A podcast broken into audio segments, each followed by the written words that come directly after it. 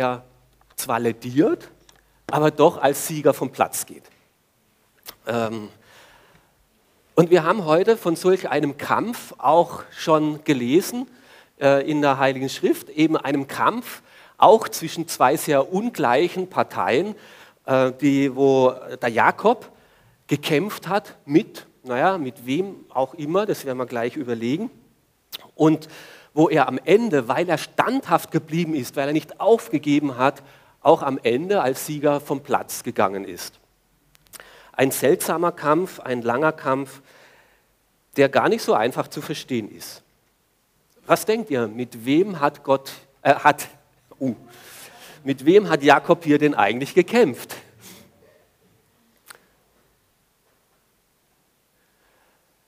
In dieser Geschichte, die wir vorhin gelesen und gehört haben. Diese Person, mit dem Jakob gekämpft hat, sagt später in diesem Text über sich selbst, denn du hast sowohl mit Gott als auch mit Menschen gekämpft und du hast gesiegt, sagt diese Person. Und nach diesem Kampf am nächsten Morgen sagt dann Jakob über diese Person, ich habe Gott von Angesicht zu Angesicht gesehen und trotzdem bin ich noch am Leben.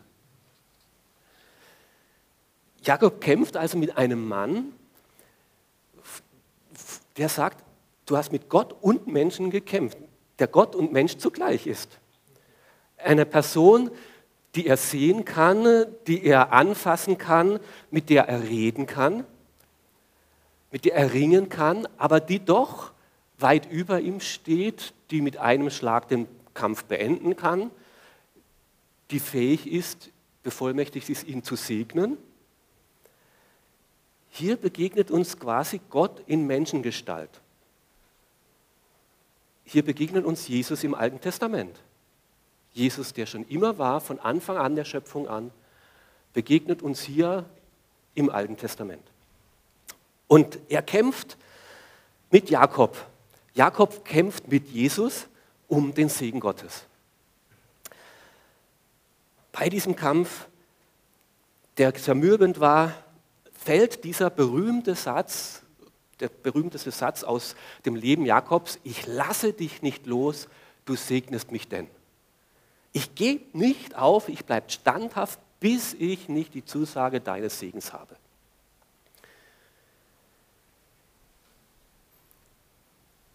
Und wenn ihr euch noch an zwei Predigten davor erinnern könnt, dunkel, ich kann mich daran erinnern, weil ich sie gehalten habe, dann war damals die Situation völlig anders.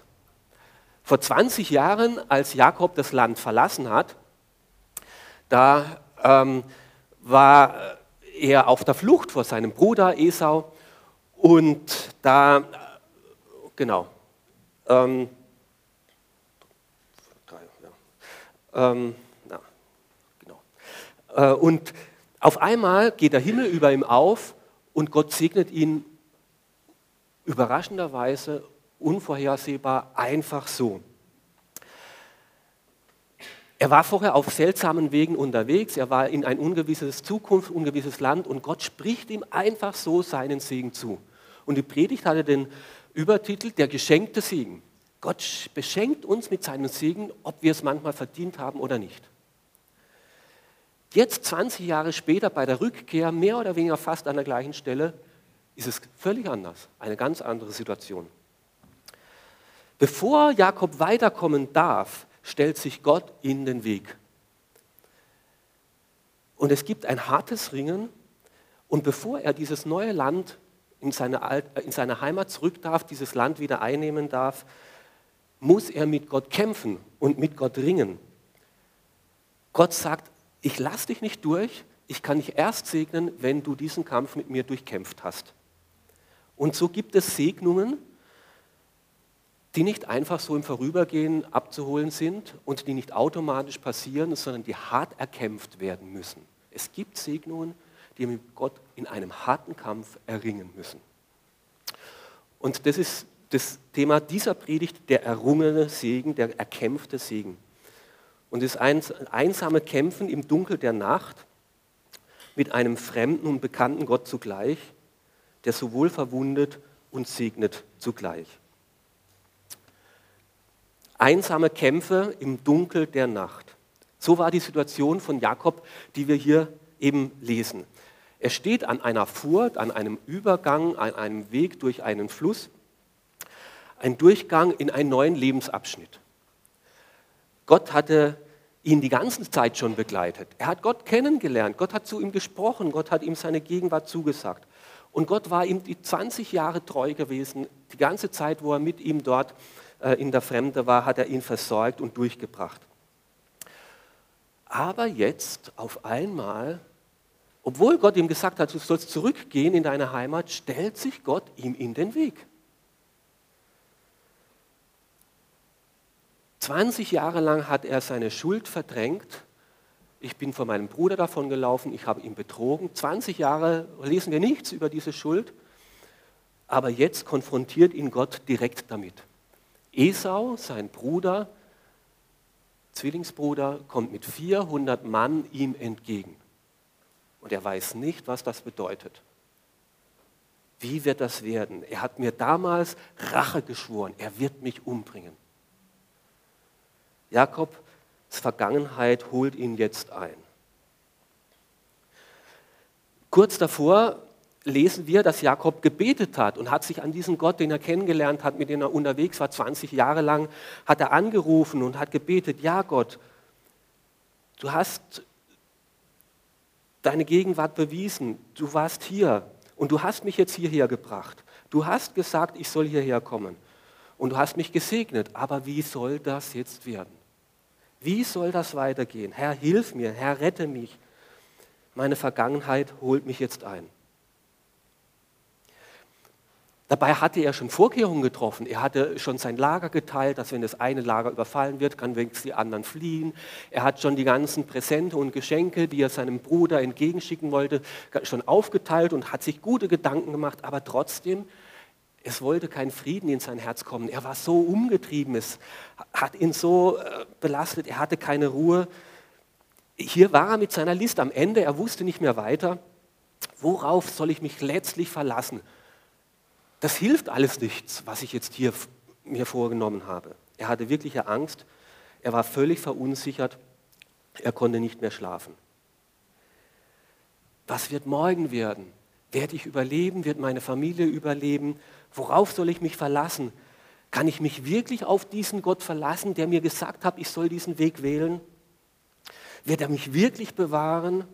Und er stand mit dem Rücken zur Wand und wusste nicht mehr vorwärts, nicht mehr rückwärts. Er ringt mit Gott allein in dieser Nacht. Auch wenn wir vielleicht schon lange mit Gott unterwegs sind und schon viel mit ihm erlegt haben, schon 20 Jahre vielleicht, und er uns gesegnet hat und wir schon ihm äh, oftmals begegnet sind, er uns Gebete erhört hat, auch wir können dennoch in Kämpfe mit Gott geraten, in ein Ringen im Dunkel der Nacht mit einem fremden, plötzlich völlig anderen, unbekannten Gott. Wo auch uns vielleicht Geschichten aus der Vergangenheit, die schon lange zurückliegen, auf einmal einholen und Gott uns zumutet und zwingt, sie anzuschauen und ins Gesicht zu schauen. Auch als Christen können wir in Situationen kommen, wo wir mit Gott ringen, weil er auf einmal so ganz anders ist. Er ist nicht mehr der Liebe und Tröstende und Unterstützende und Segnende, sondern der Ringende, der Kämpfende, der sich mir in den Weg stellt. Der uns konfrontiert und der sagt, jetzt will ich aber wissen, worauf du dich letztlich verlässt.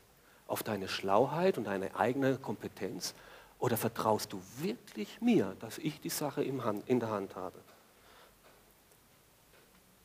Auch wir, auch bei uns kann es Kämpfe geben, wo wir den Gott, dem wir nachgefolgt sind, auf einmal nicht mehr zu kennen glauben. Wo wir nicht mehr wissen, ist Gott jetzt für uns oder gegen uns. Da kommt die Ehe in Schwierigkeiten und wir wissen nicht mehr, wie wir sie retten können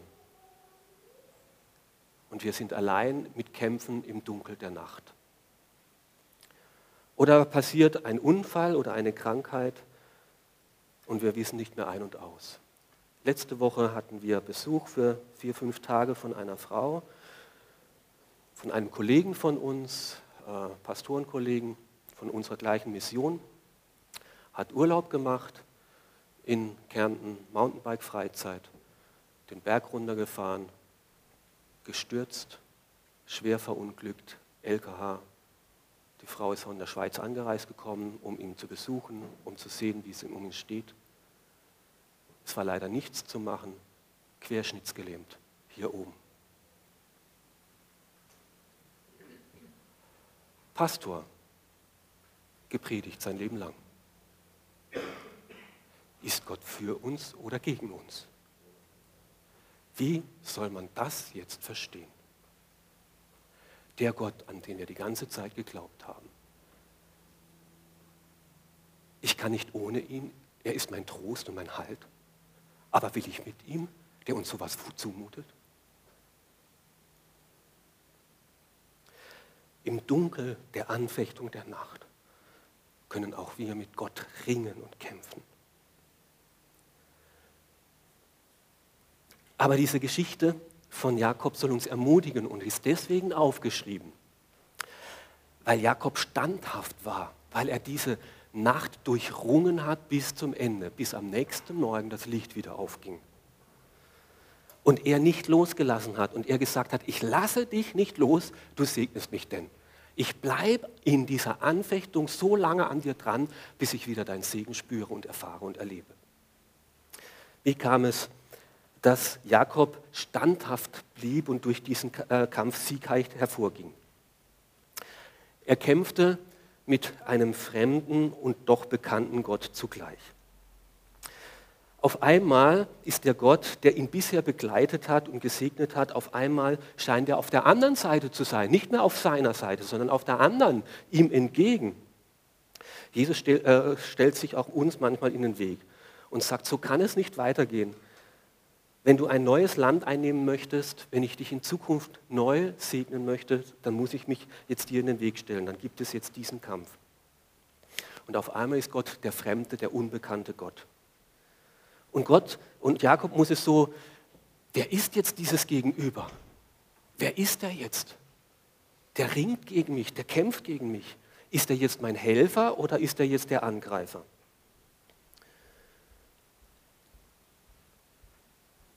Und so passiert es auch uns, dass Gott uns manchmal in Spannungen, in Schwierigkeiten hineinführt, uns mit der Vergangenheit konfrontiert.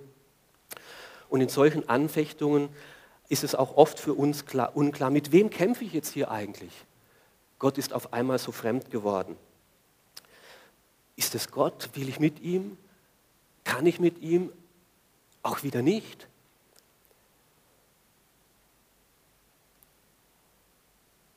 Und so wie bei Jakobs war das kein schneller Kampf, so im Vorübergehen. Das war ein langer Fight, ein langer Kampf, ein zähes Ringen, wo es ständig hin und her geht. Keiner konnte siegen, keiner hat die Überhand gewonnen. Keiner wollte den anderen letztlich loslassen, aber auch keiner konnte siegen.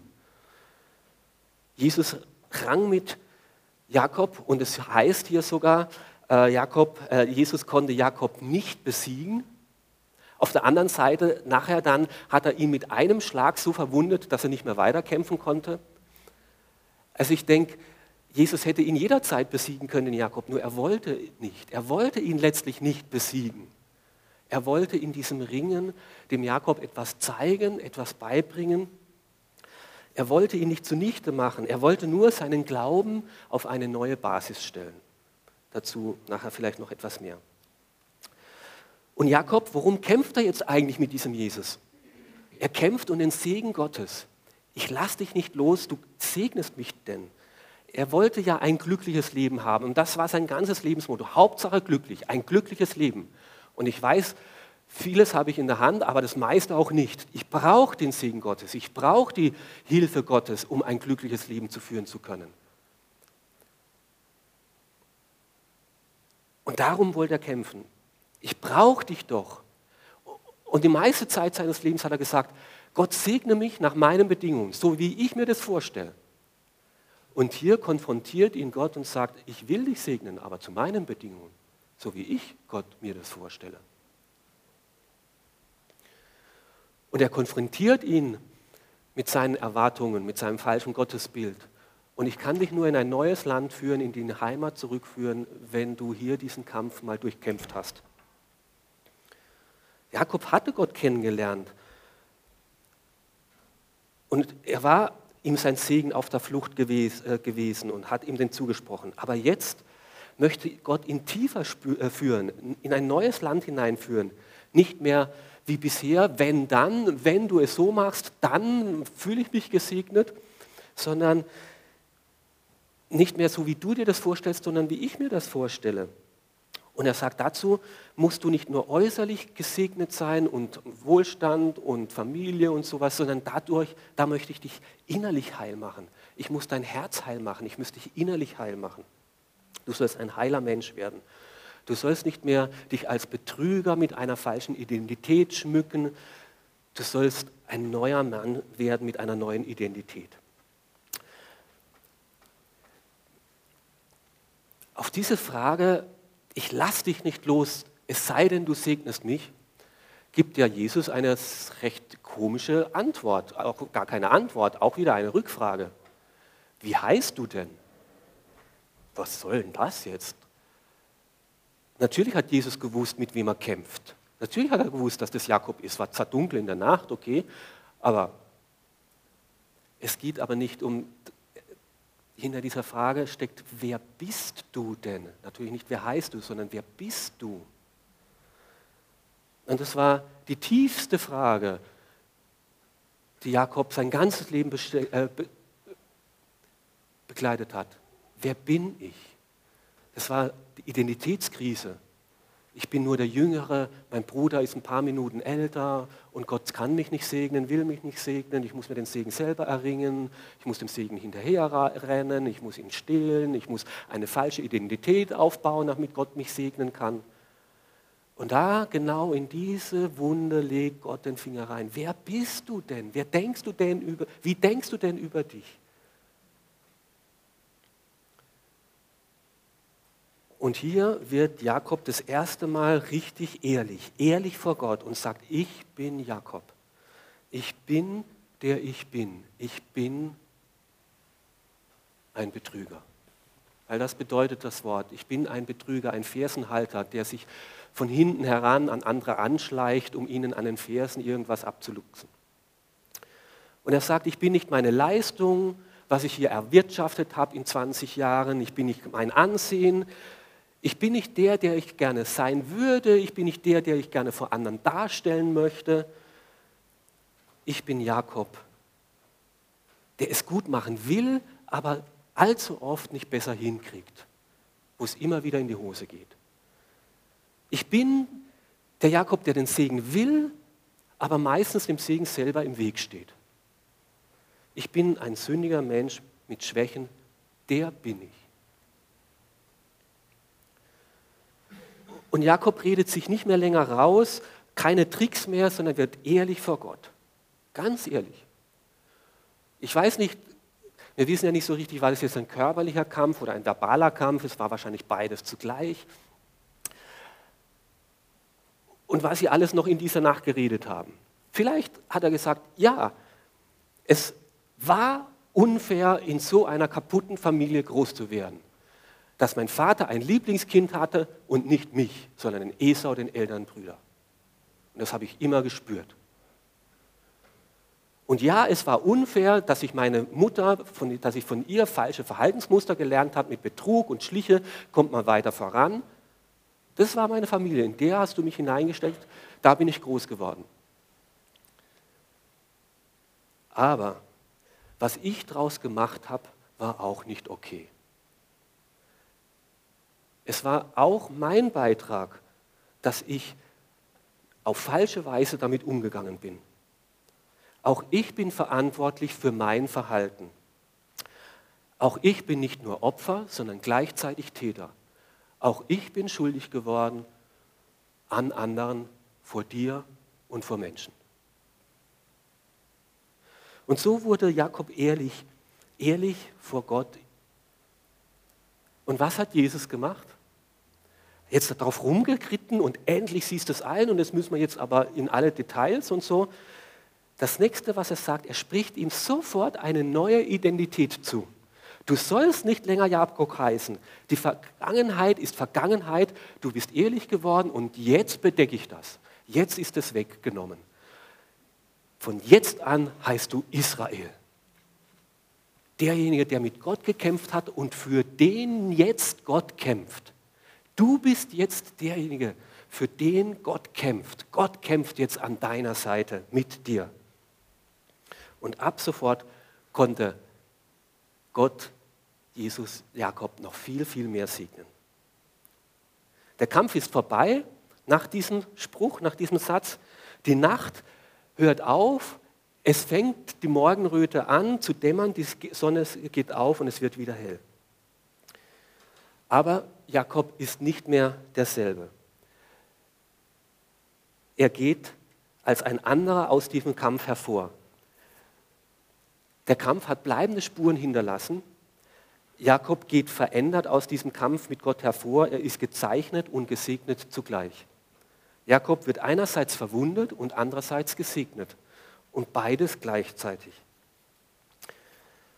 Von Gott gesegnet. Dann segnete er Jakob.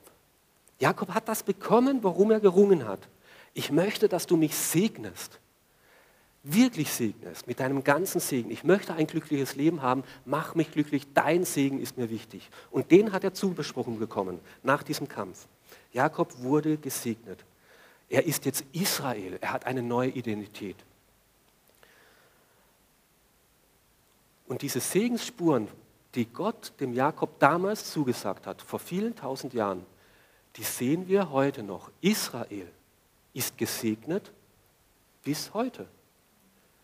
Gott kämpft für Israel. Das war dieser Name. Du sollst nicht mehr Jakob heißen, sondern Israel. Aus deiner Familie mache ich ein ganzes Volk, ein ganzes Land. Du bist, hast zwölf Söhne, aus daraus werden zwölf Stämme werden, das Volk Israel. Dieses Volk, du wirst einer sein, Gott kämpft an deiner Seite. Gott kämpft an der Seite Israel. Dieser Segen gilt bis heute. Aber er ist nicht nur gesegnet aus diesem Kampf hervorgegangen, er ist auch geschlagen aus diesem Kampf hervorgegangen, gezeichnet. Wegen seiner Hüfte hinkt er, hinkte er. Nur angeschlagen kommt er aus diesem Kampf hervor. Gott hat ihm seine Standfestigkeit mit einem Schlag zunichte gemacht. Gott schlägt dem Jakob seine eigene Kraft einfach weg. Jakob, der immer so stolz war auf seine Möglichkeiten, auf seine Kompetenzen, was er alles so kann, auf seine Wege, auf seine Schliche, auf seine guten Gedanken. Diese Selbstsicherheit schlägt er ihm mit einem Schlag einfach davon. Und er muss seine Sicherheit, seine Selbstbestimmung an Gott abgeben. Er muss sich jetzt abstützen. Er ist nicht mehr so selbstsicher wie vorher. Er muss sich jetzt auf Gott verlassen. Und wer sich wirklich auf Gott verlassen will und muss, dem muss manchmal auch Gott seine Stützen, seine selbstgebastelten Stützen wegnehmen.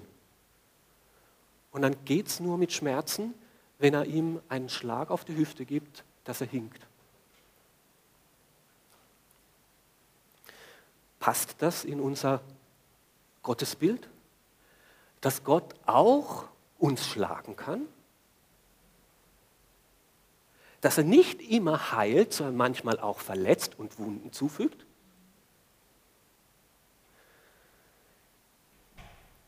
Dass er nicht immer der Helfer und Tröster ist, sondern manchmal der ganz andere, der sich mir in den Weg stellt und mir ganz Schweres zumutet? Was wir uns nie im Leben von ihm erwünscht oder auch nur hätten vorstellen wollen? Aber am Ende konnte trotzdem Gott auch, äh, Jakob dann auch sagen, ich habe Gott gesehen und meine Seele ist geheilt. Er, ich habe Gott gesehen und meine Seele ist geheilt. Äußerlich bin ich verwundet, aber meine Seele ist geheilt. Ich bin innerlich gesund geworden. Äußerlich angeschlagen, innerlich gesund. Es hat eine Läuterung stattgefunden. Und ich glaube fast, Jakob hat seine Wunde, sein Hinken mit Stolz getragen. Das ist meine Erinnerung, auf was ich mich in Zukunft immer verlassen werde. und verlassen muss. Auf diesen Gott, was ich in diesem Kampf errungen habe, das gilt jetzt Tag für Tag aufs Neue für mich. Ich muss mich auf Gott verlassen. Ich muss nicht mehr selber kämpfen, sondern Gott kämpft für mich. Das ist meine Identität. Ich brauche nicht mehr ein Betrüger sein. Ich brauche nicht mehr durch Betrug mir den Segen erschleichen. Gott kämpft für mich und segnet mich.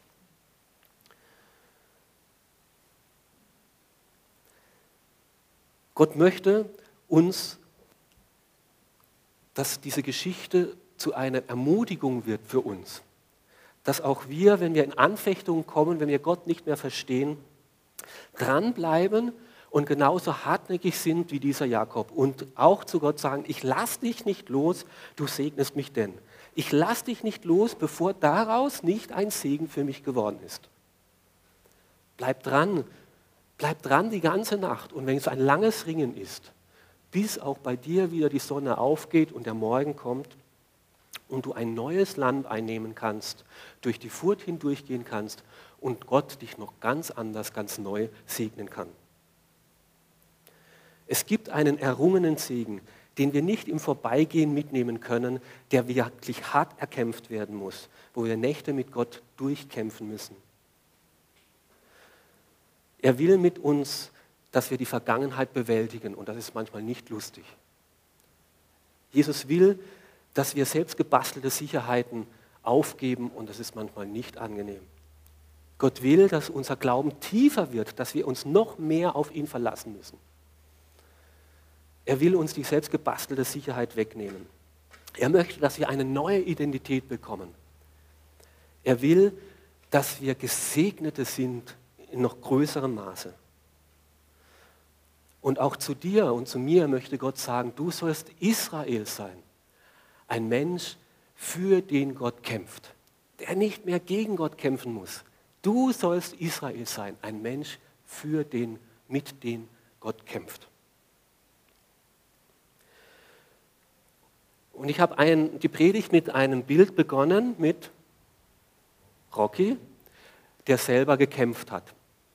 Und ich möchte diese Predigt mit mehreren Bildern von anderen standhaften Menschen beenden, die auch mit Gott gekämpft haben durch lange schlaflose Nächte im Dunkel der Einsamkeit, die schwere Schicksalsschläge durch erlitten haben, aber die nach zähem Ringen mit diesem Gott in eine neue Freiheit, in einen neuen Segen gekommen sind und seither Gottes Gnade und Größe bezeugen, wie er sich vorher sich nie vorstellen können.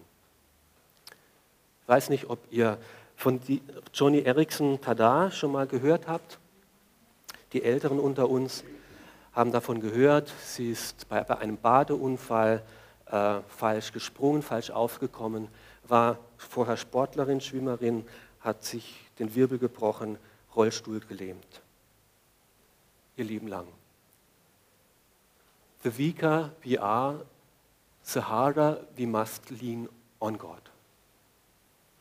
Je schwächer wir selber werden, umso mehr müssen wir lernen, unseren Halt in Gott festzumachen. Bezeugt sie heute. Vielleicht hast du von Nik Vucic gehört, Slowene. Ein Mann ohne Arme, ohne Beine, der Gottes Größe bestaunt und die Freiheit, in die er einen hineinführen kann, wenn man sich nicht an Äußerem, sondern an Gott festmacht. Oder vielleicht kennst du Jessie Cox aus Amerika, ohne Hände groß geworden. Sie fährt Auto, sie fliegt den Flieger, sie ist Stuntman, mit Gottes Hilfe, weil er ihr die Kraft gibt, nicht aufzugeben.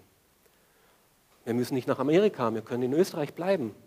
Thomas Geiersbichler, nach seinem Unfall als Sportler, Hochleistungssportler, jetzt Sieger im Paralympics, Rollstuhlrennen.